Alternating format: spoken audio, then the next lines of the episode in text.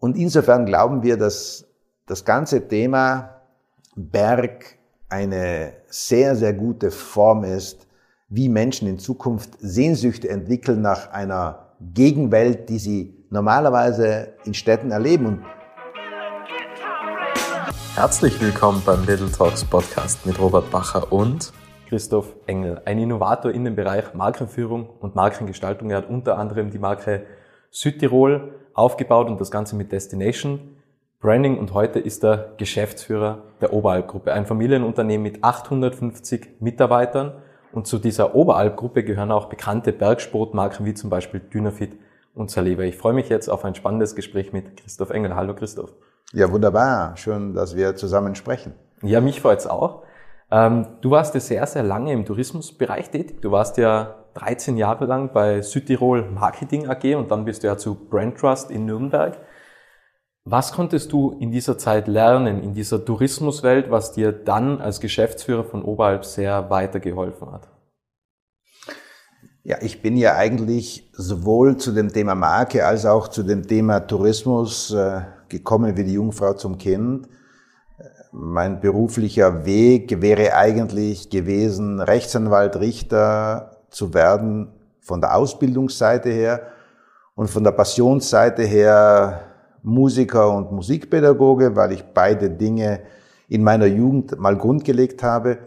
Das Bergsteigen war immer schon Teil dieser Passion, aber dass ich damit irgendwann mal beruflich was anfangen würde, das konnte ich mir eigentlich gar nicht vorstellen, bis nicht hier Heiner Oberauch der Familie Oberauch mich angerufen hat und gemeint hat, äh, er bräuchte für die nächste Phase seines Unternehmens einen neuen CEO und ich wäre da wohl der Richtige und ich habe das dann nicht nur einmal, sondern zweimal in Abrede gestellt, bis mich dann die Familie doch überzeugen konnte, dass das jetzt der richtige Schritt in meinem Leben wäre.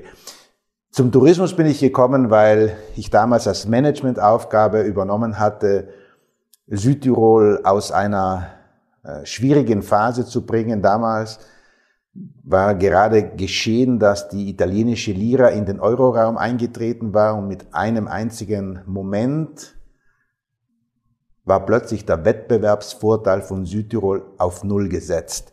Der Südtiroler Tourismus war entstanden, weil es für die umliegenden Destinationen Deutschland, Österreich, Schweiz mit starken Währungen immer günstiger war, nach Südtirol in den Urlaub zu fahren, als daheim zu bleiben. Die italienische Inflation hatte dafür gesorgt, dass das genauso eingetreten war. Und damit hatte sich Südtirol einen Tourismus gezügelt, der in erster Linie das Thema Günstigkeit im Kopf hatte. Und so ist Südtirol dann auch erfolgreich geworden, hatte aber nicht am Schirm, dass ein solcher Wettbewerbsvorteil mit einer Nacht zu Ende geht.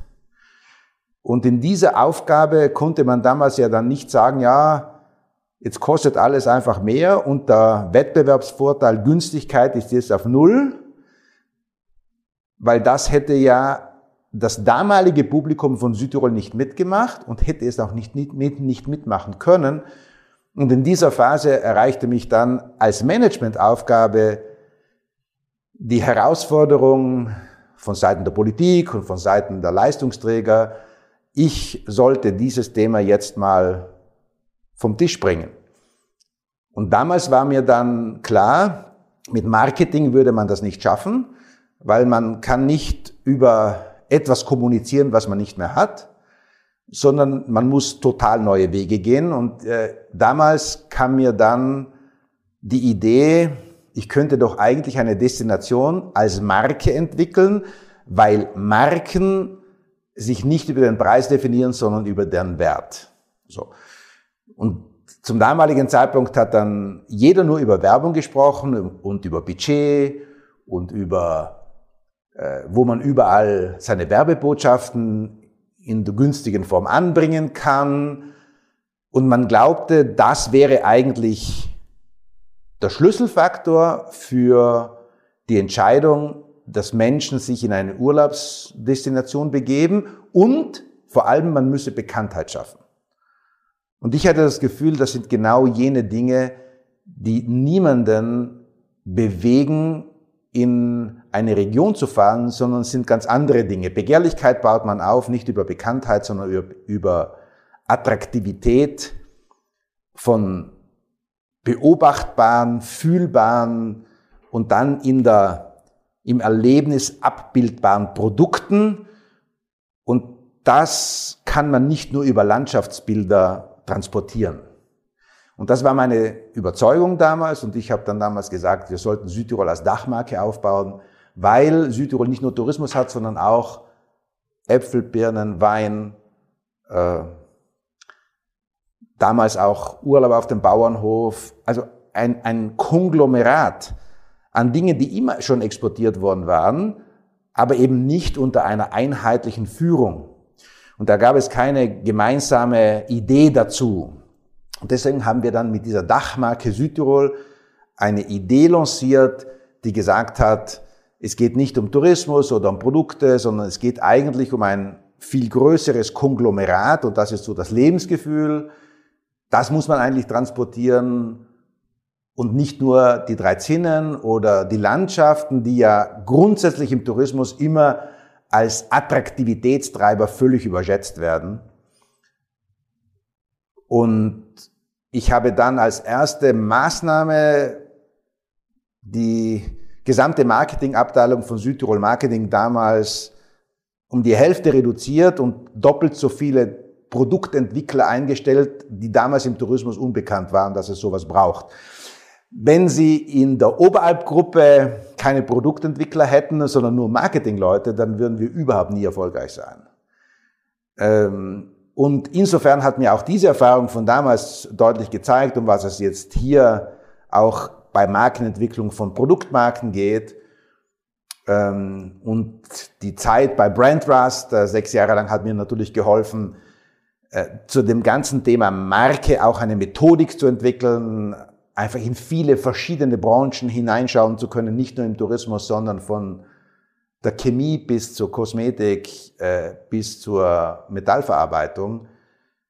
Und äh, diese Zeit hat mir dann auch das Rüstzeug gegeben, äh, dass ich hier aus dieser Oberalpgruppe nun ein House of Brands, ein Markenhaus entwickeln kann, das sich eben auf das Thema Berg spezialisiert.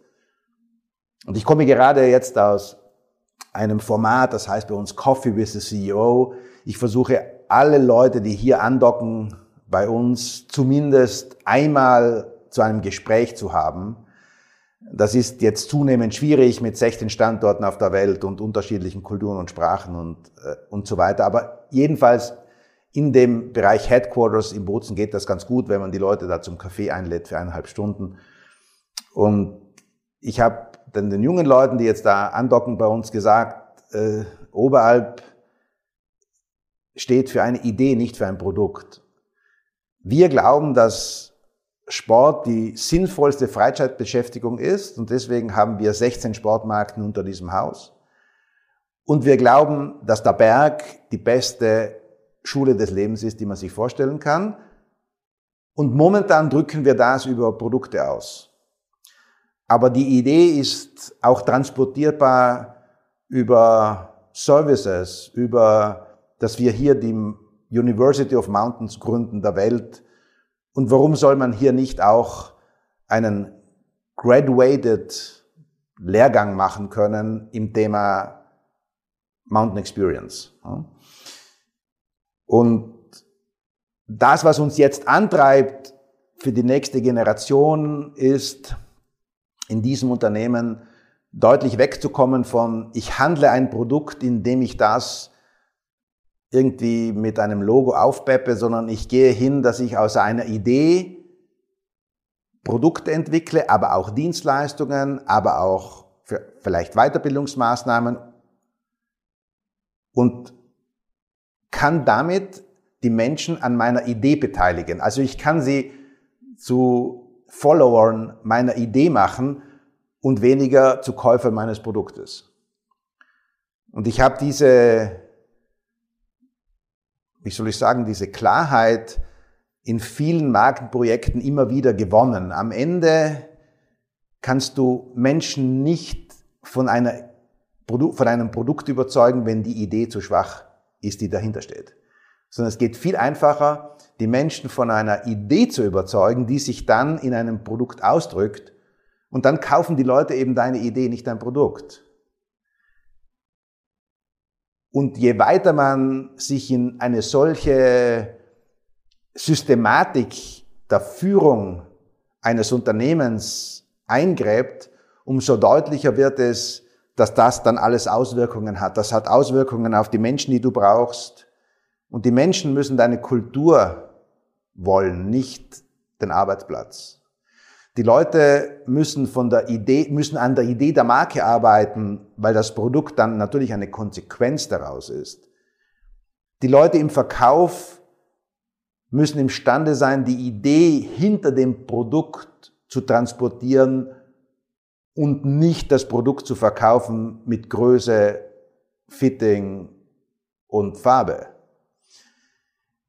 Das hat Auswirkungen auf die Produktentwicklung, dass wenn wir ausgeben, unsere Produkte der Zukunft müssen zu 100 Prozent reparierbar werden, weil das unsere Überzeugung ist und weil das Teil unserer Geschäftsidee ist, dann muss natürlich das Produktdesign, die Produktentwicklungsabteilung, die Innovationsabteilung hier einen Fokus drauf setzen. Und damit wird verdeutlicht, dass am Ende die, die große, ja, die, das Wertegerüst der, der Oberalp-Gruppe, die immer schon gesagt hat, seitdem dieses Unternehmen von der Familie Heiner Oberach gegründet worden ist, People First, dass am Ende die Menschen hinter, hinter der Idee stehen und die Menschen die Idee transportieren müssen. Alles andere ist eigentlich komisch. Äh, ich habe so gesehen, eigentlich Kunden sind Menschen, Marken werden von Menschen gemacht und die Investoren sind auch Menschen. Also wenn du das Business verstehen willst, musst du die Menschen verstehen. Und das heißt, du musst schauen, ob du genügend Menschen findest, die mit dir die Idee aufbauen und die, die, die am Ende mit dir deine Idee teilen. Und das ist eigentlich der Grundsatz, mit dem ich auch dieses Unternehmen jetzt in die nächsten Generationen führe.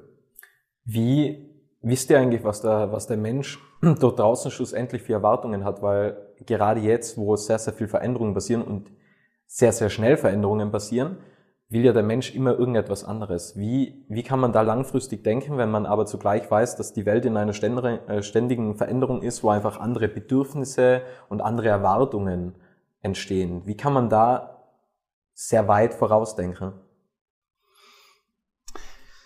Also wenn ich mir alles das anschaue, was momentan prognostiziert wird in dieser gesamten Welt des Metaverse, oder wo du sagst, okay, lass uns jetzt äh, unseren Fitnesszustand über Chips messen, die wir jetzt integrieren und die dann mein Partner auch noch zu Hause ablesen kann. Also lass uns das im Wesentlichen alles auf eine beobachtbare Ebene bringen und lass uns das alles kontrollieren in einer bestimmten Art und Weise.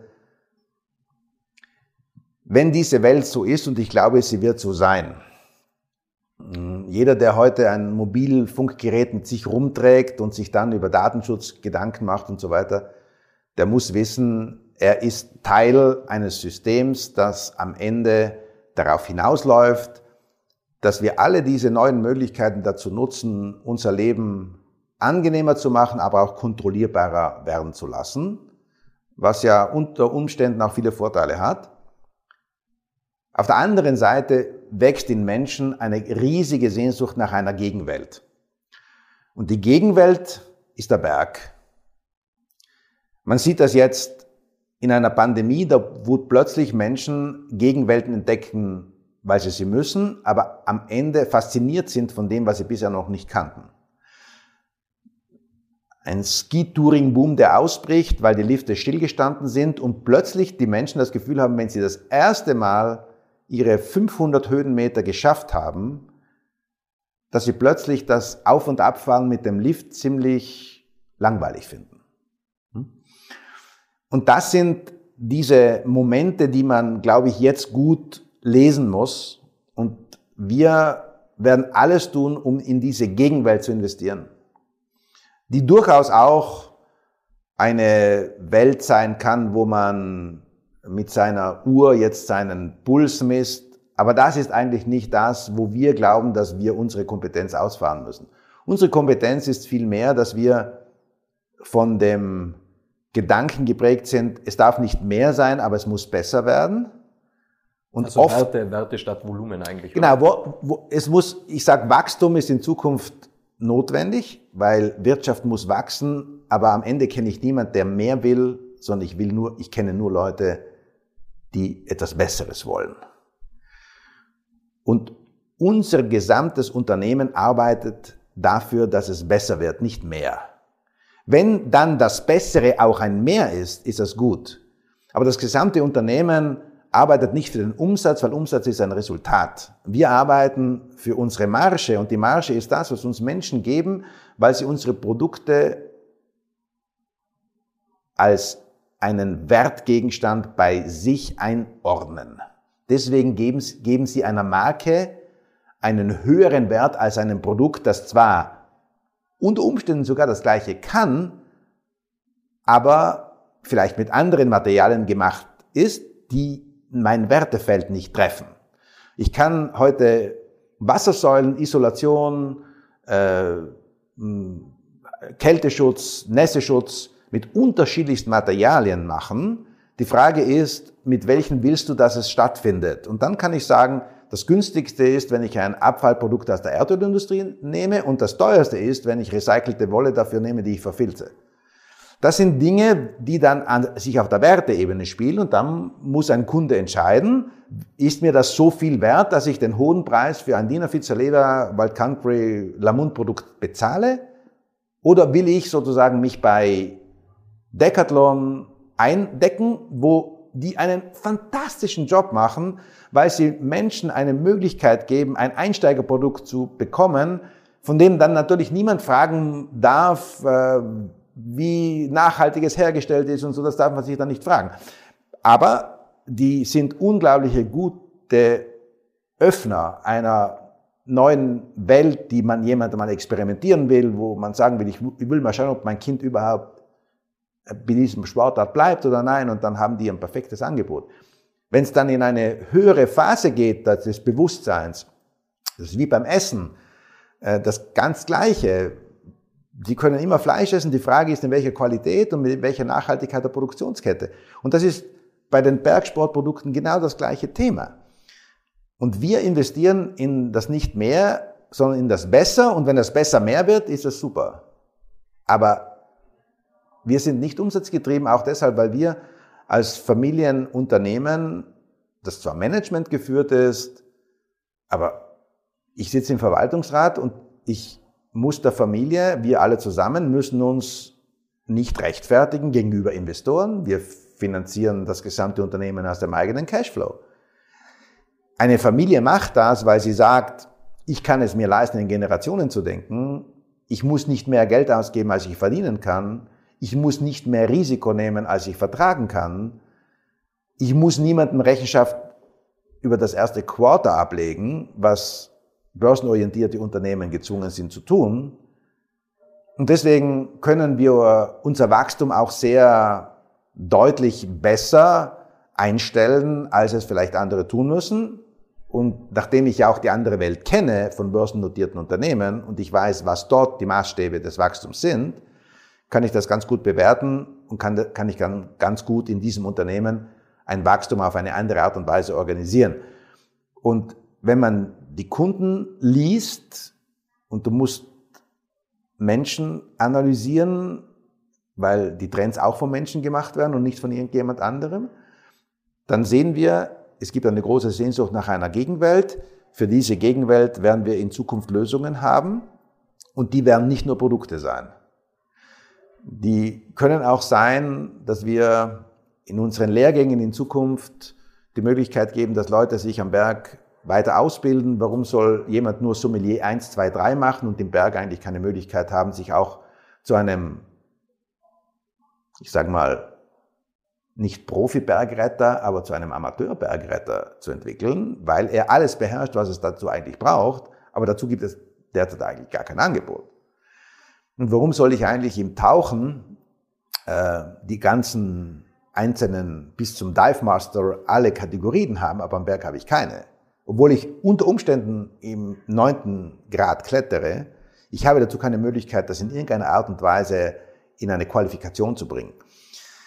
Und auf dieser Ebene glauben wir, dass wir zukünftig äh, deutlich mehr Lösungen brauchen, segmentierte Lösungen brauchen, unterschiedliche Zielgruppen ansprechen müssen. Deswegen gerade gestern die Marke Lamont gelauncht als erste Bergsportmarke, die nur für Frauen, von Frauen für Frauen gemacht ist und die eine völlig neue Idee des Bergsteigens entwickelt, weil die Teile so ausschauen, als, sie gerade, als wären sie gerade vom Laufsteg der Mode gekommen, aber eine so hohe Technizität haben, dass mit diesen Produkten jeder den 3000er schafft, nur in einer völlig anderen Idee. Und zwar, ähm, da muss ich mich nicht so technisch geben und äh, es ist trotzdem ein technisches Gefühl und genau ist das ist das, was Frauen am Berg in einer neuen Generation auch wollen.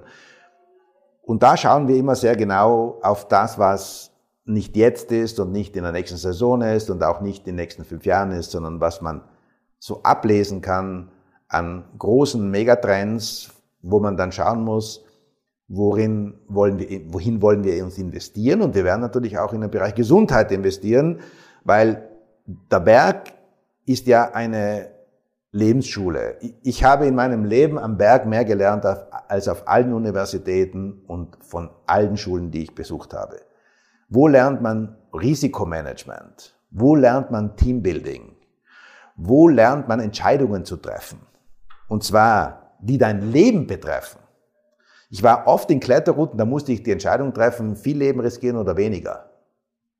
Das lernst du in keinem anderen Feld als am Berg. Und diese Möglichkeit möchten wir als Oberhalbgruppe in Zukunft auf mehr Menschen ermöglichen.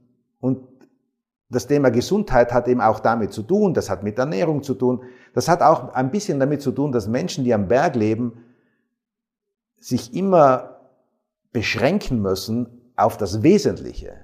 Der Berg ist kein Füllhorn von Möglichkeiten. Wenn Sie am Strand in Sizilien aufgewachsen sind, dann sind die Orangen gewachsen, auch wenn Sie sie im Wesentlichen nicht gegossen haben. Das, das geht automatisch. Wenn Sie am Berg sind, da wächst nichts, was Sie nicht wirklich hinpflanzen.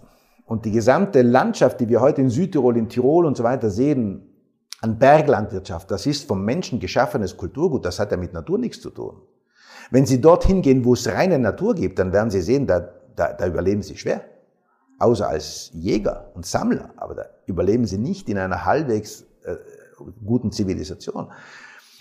Und deswegen glaube ich, muss man aber auch sehen, dass der Berg eine sehr, sehr gute Schule ist von all dem, was momentan in unterschiedlichen religiösen, halbreligiösen Bewegungen irgendwie gedacht wird. Besinn dich auf das Wesentliche, äh, äh, konzentriere dich auf das Wenige, limitless, lass weg, alles. Wenn Sie einen Bergbauern fragen, der braucht all diese hochbezahlten Kurse nicht, weil er das jeden Tag erlebt.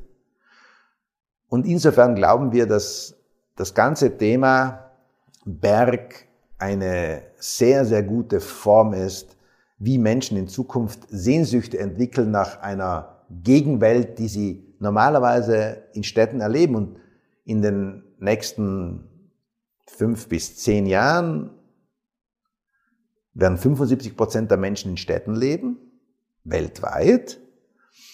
Und das wird bedeuten, dass wir äh, eine Sehnsucht haben werden nach dem realen Berg. Und auf der anderen Seite wird es keine Stadt geben der Welt, die keine Kletterhallen hat.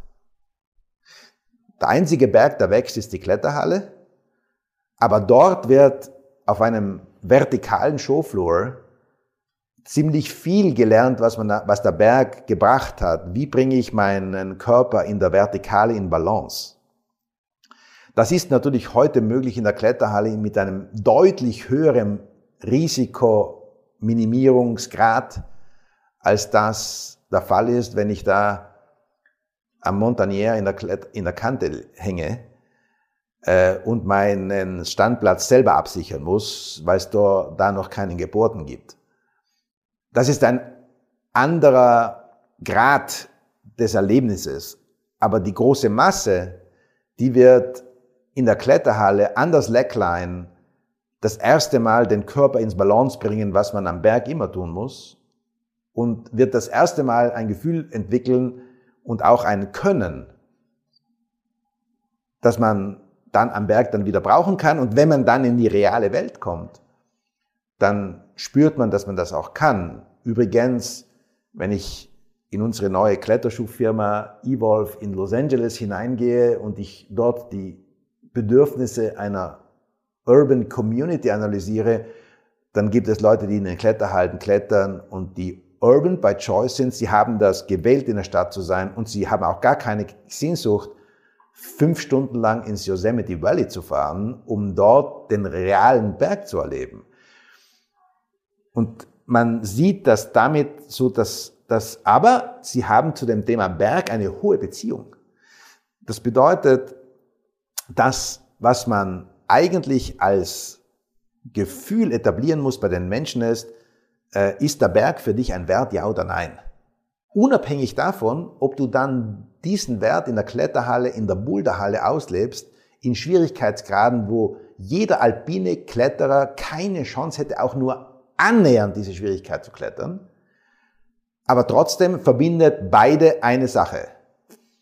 Äh, der Berg hat uns diese Möglichkeit gegeben und selbst wenn ich in einer Kletterhalle klettere, äh, ist der Ursprung der Berg in seiner realen Form.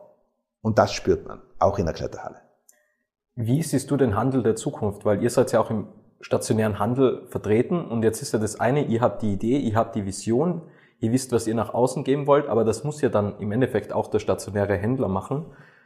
Und das nächste ist, ihr seid ja sehr stark auf Nachhaltigkeit ausgelegt. Das ist ja einer eurer Werte und Überzeugungen. Und ist es dann nicht auch irgendwie in der Verpflichtung, dass da auch die, die Sportartikelgeschäfte quasi auch mehr in die Nachhaltigkeit gehen? Weil es gibt ja, es gibt sehr, sehr viele Sportgeschäfte, aber so wirklich, dass ein Nachhaltigkeitsversprechen von denen ausgeht, das gibt es eigentlich nicht. Das heißt zwar, die Marken haben ein Nachhaltigkeitsversprechen und sagen, wir wollen auf die Nachhaltigkeit schauen, aber im Endeffekt der, was zum Teil eure Produkte dann vertreibt, der hat kein Nachhaltigkeitsversprechen. Und müsste man dann nicht irgendwie mal so ein Kollektiv gründen, wo es wirklich heißt, okay, dass das äh, große Sportartikel ähm, Geschäfte dann auch ein Nachhaltigkeitsversprechen dann irgendwann haben? Da machen Sie jetzt ein Thema auf, äh, für die die Zeit dieses Podcasts nicht reichen würde, um das jetzt auch umfassend zu beleuchten. Aber ich will es mal versuchen, in weniger Worten zu tun, als vielleicht notwendig wären.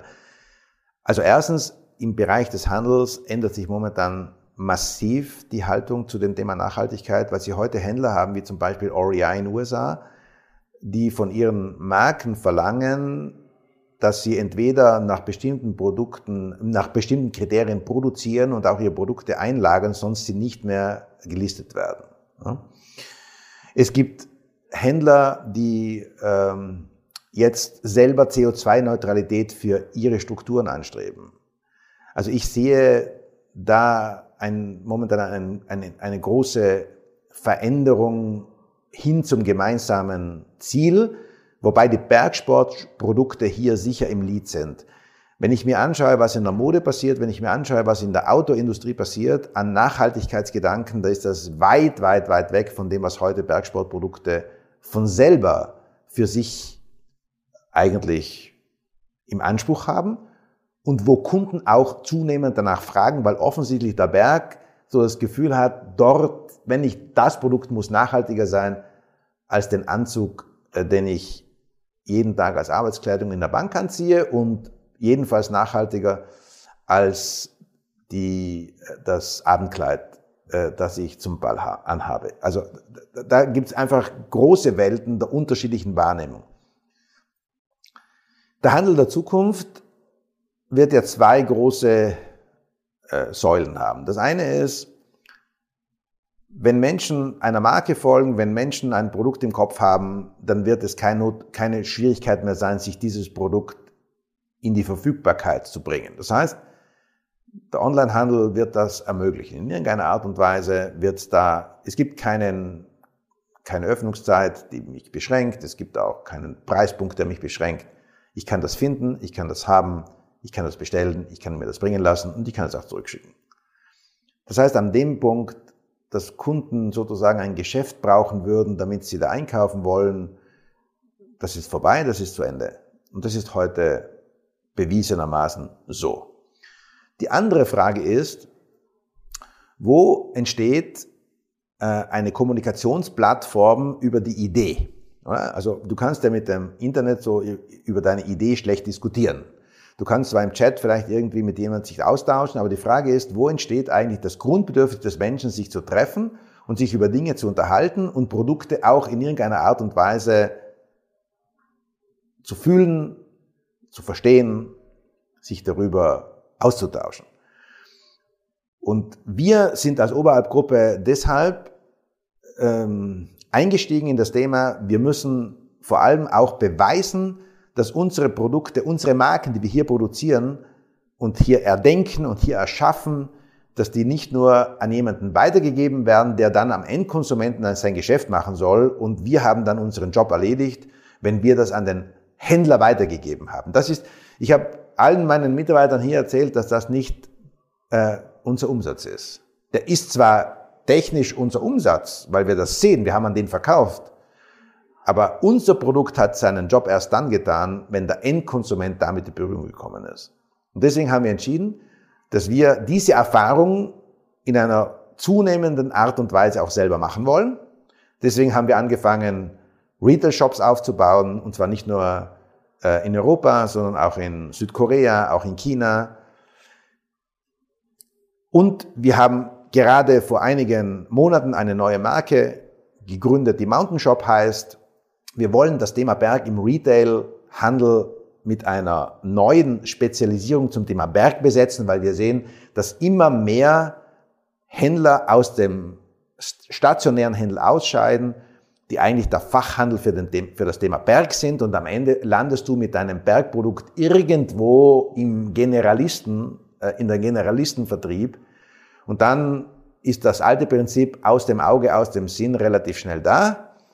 Und wir wollen jetzt massiv azyklisch investieren in das Thema stationärer Handel, entweder in, wo wir entweder unsere Monobrand Stores machen, wo die Marke erfühl, erfahrbar wird, und das wird sich jetzt immer weniger als Geschäftsidee zeigen, sondern immer mehr als Word of Experience, also als Kontaktpunkt, als Place, wo die Marke in irgendeiner Art und Weise ihre Idee zeigt und die Produkte sind dann auch dazu da, aber eigentlich geht man dorthin, weil man sich mit der Idee konfrontieren will und wir bauen momentan in den nächsten zwei Jahren solche große Concept Stores für Saleva und Dinafit und die Zukunft danach für andere Marken wo die Marke sich zeigt. Und auf der anderen Seite wollen wir das Thema Berg zeigen. Und das Berg, das, das Thema Berg zeigt sich eben im Mountain Shop, wo du sicher sein kannst als Kunde, wenn du dort hingehst, triffst du Leute, die das Bergsteigen selber tun. Du triffst dort auf Produkte von Marken, die das Thema Berg beherrschen. Und du kannst sicher sein, dass da kein Fake drinnen ist, dass irgendwo ein Outdoor-Produkt, das nicht für den Berg gemacht ist, dort nur drinnen steht, damit es den Umsatz nach oben bringt. So. Und wir glauben daran, dass das in Zukunft wichtig ist, auch wenn es noch zu beweisen ist.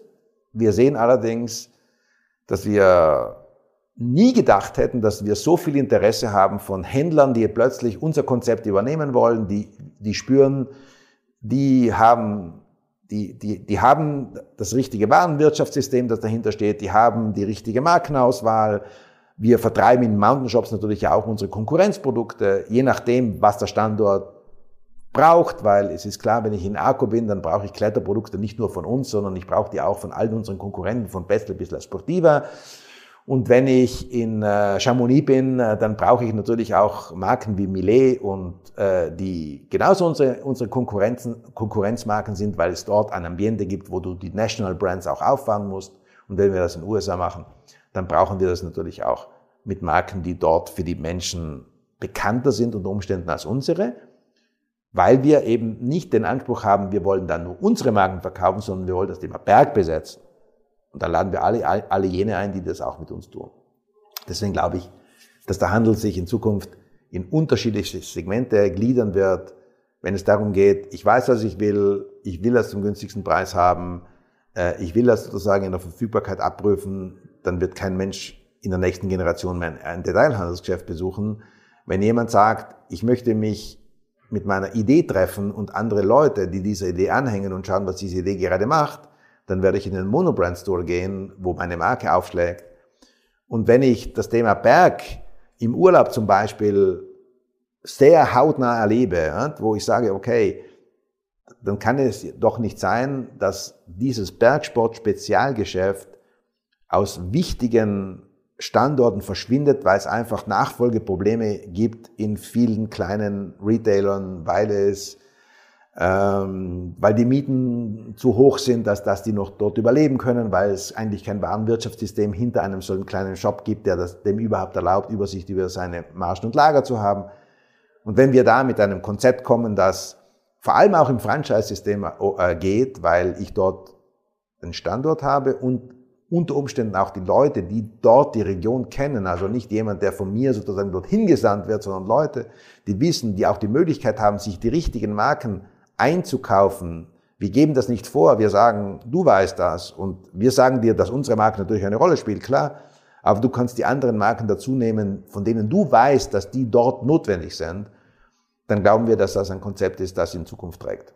Und auch Community-Based Selling, oder? Also das ist ja vielleicht auch ein weiteres Konzept, dass man hingeht und sagt, wir schließen zum Beispiel Kooperationen mit, mit ähm, Reiseführer, ja, was ähm, zum Beispiel Bergführer angestellt haben, weil dann zum Beispiel, also ich denke jetzt zum Beispiel an Asi-Reisen, weil das ist ein, ein Tiroler Unternehmen. Fantastisches Unternehmen übrigens. Genau, und, und da ist einfach eine riesen Nachhaltigkeit dahinter und man hat diese Berg-Experience. Und dann denke ich mir, also man könnte ja quasi auch so, so ich meine, das kommt ja nicht von ungefähr, dass Adidas und Nike und die ganzen Firmen ähm, Fußballspieler unter Vertrag nehmen und eigene Kollektionen erstellen, weil das ist ja auch Community-Based Selling. Und dann glaube ich halt zum Beispiel mit so Bergführern, weil da hat man ja die Experience. Und da sind ja die Leute dabei und dann kann man diese Idee und diese Vision nach außen tragen. Genau, unsere Idee dazu ist, dass wir bisher ja sehr, sehr viele Bergrettungsdienste in den Alpen, international, in den USA, sehr viele Bergführer an unsere Marken gekoppelt haben, weil wir die ausrüsten zu günstigen Preisen und so weiter und so fort. Die nächste Stufe wird sein, dass das unsere Geschäftspartner werden, die dann direkt unsere Produkte verkaufen können. Ähm, man muss sich das ja so vorstellen, wir im C2C-Business geht es darum, du hast ein Produkt, von dem du überzeugt bist, warum sollst du dieses Produkt jetzt nicht direkt an deinen Freund, an deine Freundin, an deine Partnerin, an deinen Kunden, den du hast, direkt verkaufen können und musst den ins Geschäft schicken? Warum soll das so sein? Das ist ja nicht notwendig. Ich kann ja sagen, ähm, das ist ein Code, das ist ein Verkäufercode, äh, du gehst auf diese Webseite, du kaufst das Produkt ein, du bekommst dafür die Verkäuferposition, du hast das Geschäft vermittelt, der Kunde ist froh, er ist im Wesentlichen sofort im, im, im Deal. Äh, und wir schalten alle diese Zwischenstufen aus, die natürlich ja alle Risiken beinhalten, die ja sagen, ja, keine Ahnung, haben wir dann die Größe und haben wir dann die Verfügbarkeit und dann möglicherweise hat das Geschäft genau die Farbe nicht eingekauft, die der Bergführer da anhatte.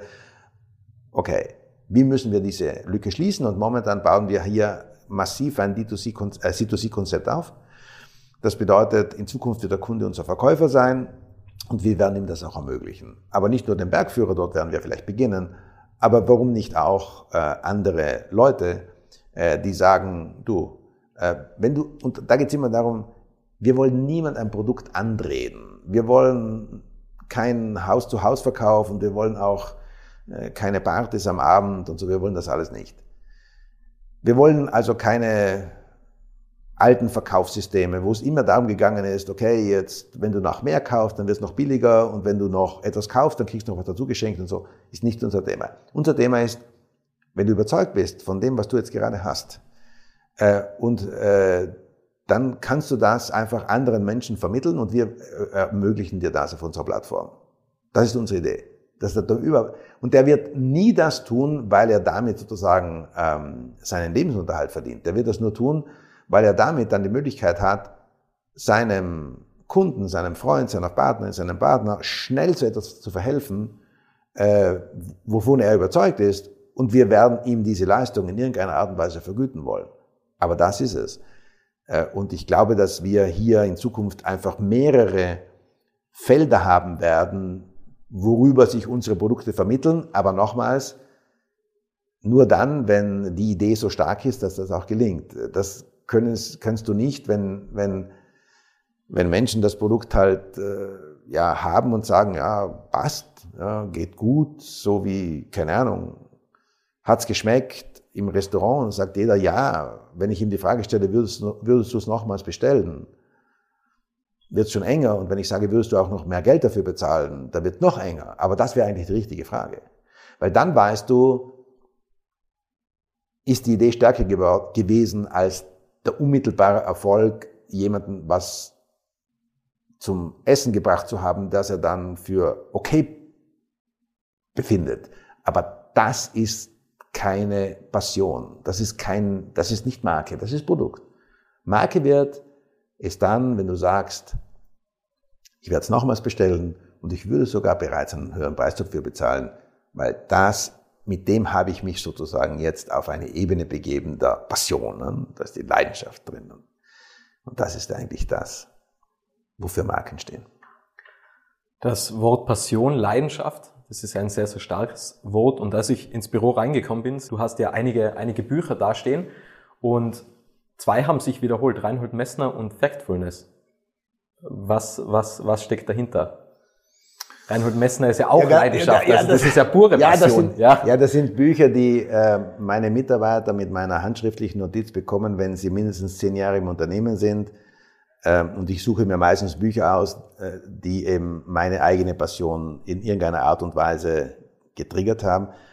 Reinhold Messner kenne ich selber persönlich sehr gut. Ich war in seiner Kletterschule, als er noch gar nicht berühmt war. Und äh, ich habe in meinem Leben sehr, sehr viel mit ihm gestritten, weil er ein streitbarer Mensch ist. aber ich kenne wenige Leute, die ihre Passion erstens in Gedanken und Büchern formulieren können und ich weiß, dass jedes Wort, das in seinem Buch steht, von ihm selber stammt.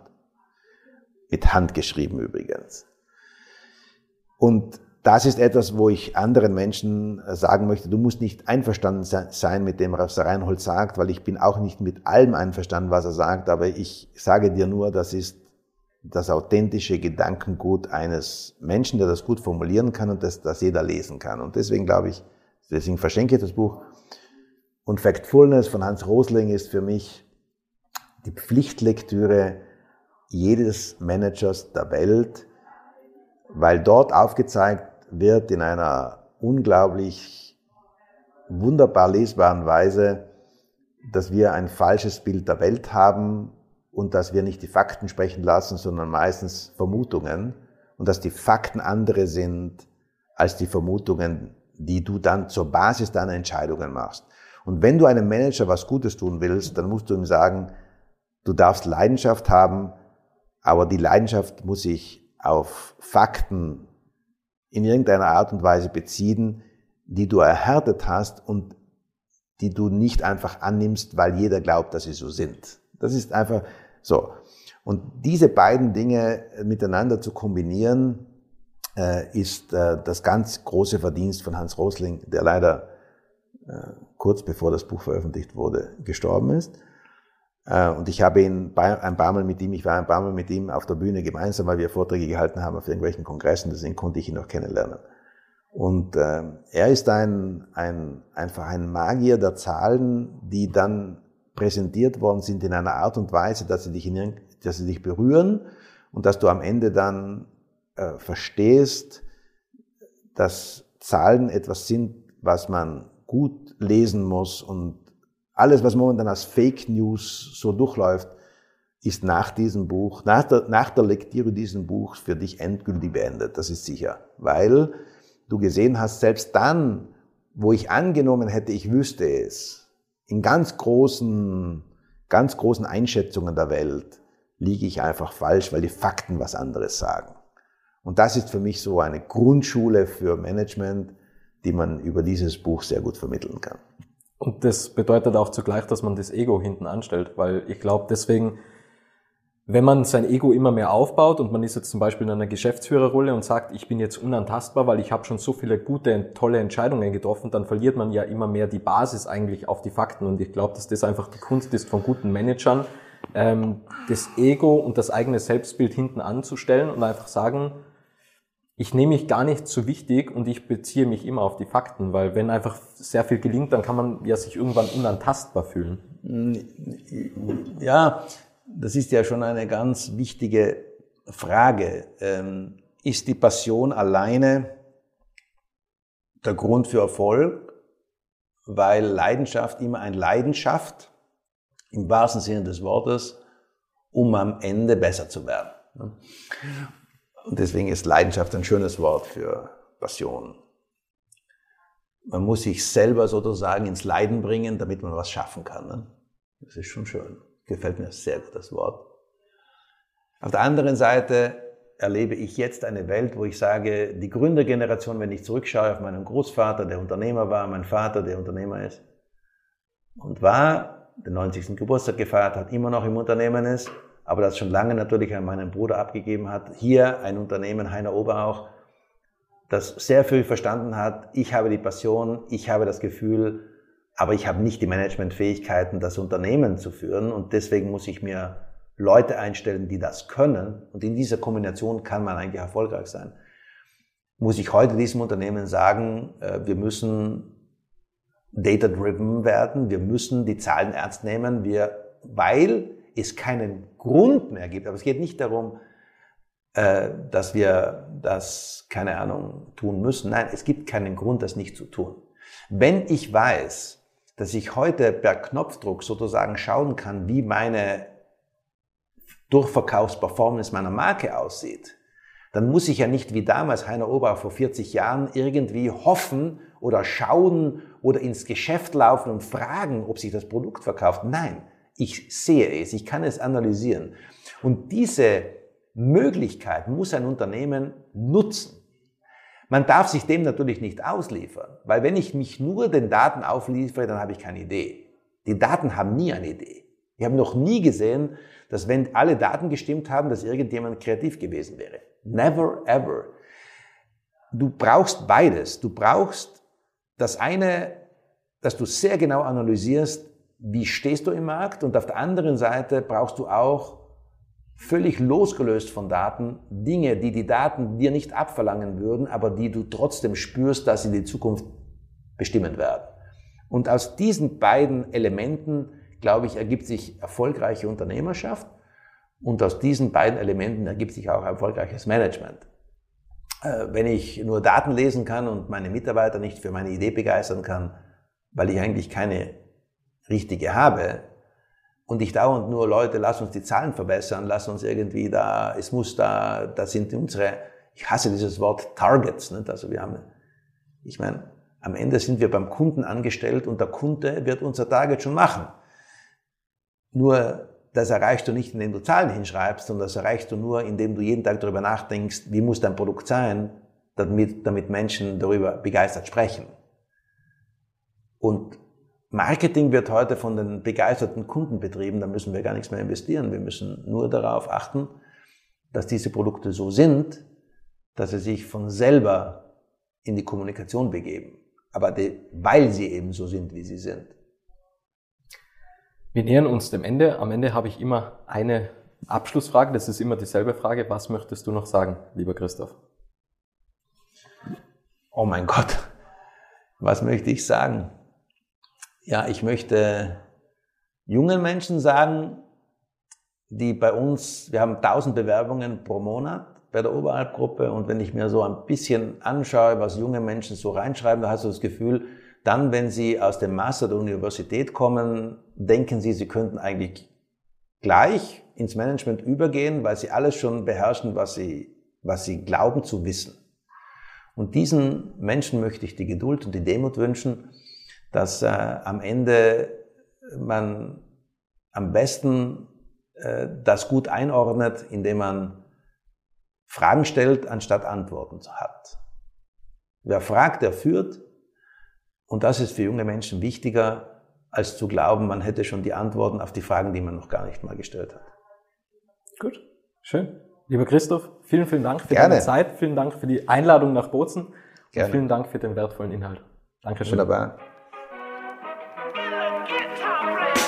Es freut mich sehr, dass du das Interview bis zum Ende angehört hast und wenn du keine Folge mehr verpassen möchtest, dann abonniere jetzt Little Talks in deiner Podcast-App.